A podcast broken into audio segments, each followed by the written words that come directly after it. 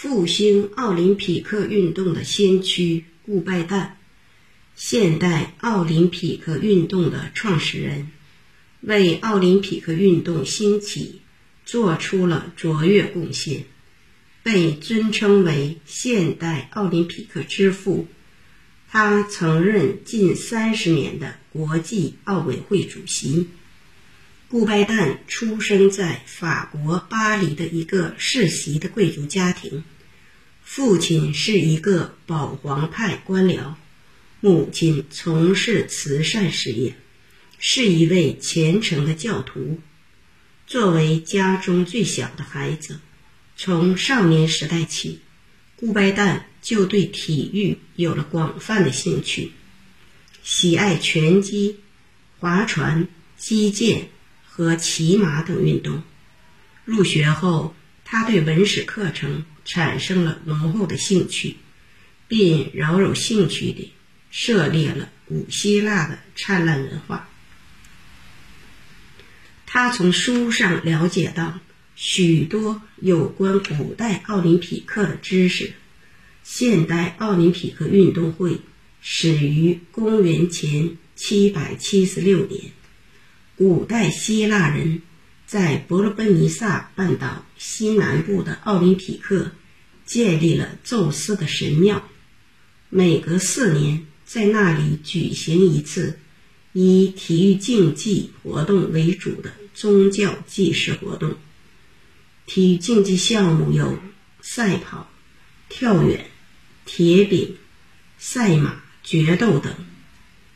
优胜者可得到橄榄枝编织成的桂冠。古希腊的奥林匹克运动延续了一千一百七十年，直到公元三百九十四年被罗马皇帝禁止。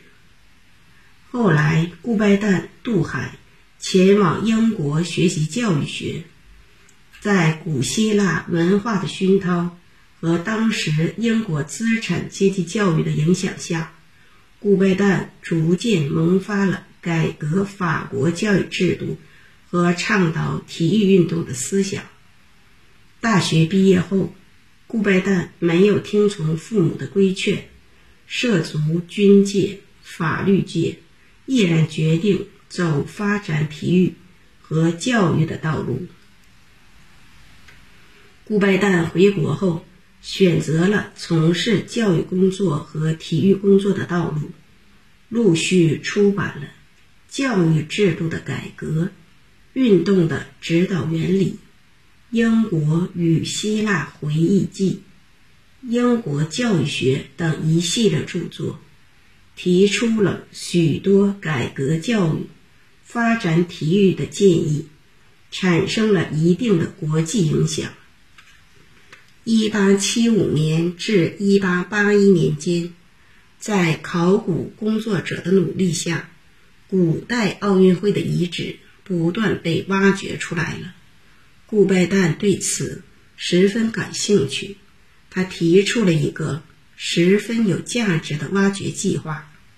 当时他曾写道：“德国人发掘了奥林匹亚的遗址。”可是法兰西为什么不能着手恢复它光荣的历史呢？一八八八年，顾拜旦就任法国学校教育、体育训练筹备委员会秘书长。次年，顾拜旦代表法国参加了在美国波士顿举行的国际体育训练大会。与会期间。他进一步了解了世界体育发展的动态，敏锐地感觉到近代体育的发展正在走向国际化。一批国际性的单项体育联合会组织相继成立，这些组织都为现代奥运会的诞生奠定了基础。一八九零年，顾拜旦生平第一次访问了。奥林匹克运动的发源地，希腊的奥林匹亚。当他看到古奥运会的遗址时，十分感慨，并产生了举办由各国派代表参加的奥林匹克运动会的想法，想以此增进各国运动员之间的友谊。经过顾拜旦及其同事们的多年努力和精心筹备，恢复奥林匹克运动会代表大会于1894年6月18日至24日在巴黎召开。来自12个欧美国家的79名正式代表参加了会议。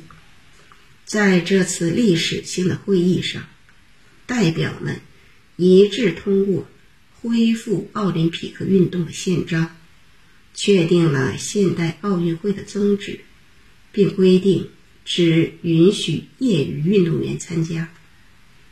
一八九四年十月，顾拜旦再次对奥林匹亚地区进行实地考察，为了节约资金，考虑到交通不便。他取消了在奥林匹亚举办运动会的打算，决定按古希腊风格，在雅典新建一个可容纳五千名观众的体育场，举办现代第一届奥林匹克运动会。经顾拜旦的多方奔走、积极努力，在希腊富商乔治的资助下。首届奥运会于1896年4月5日在雅典召开。从1896年至1925年，顾拜旦一直担任国际奥委会主席。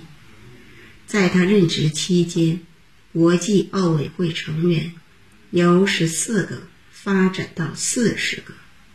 同时，在他的支持下，先后成立了二十多个国际专项运动联合会。一九二五年，他因年事已高，主动辞去担任二十九年之久的国际奥委会主席职务。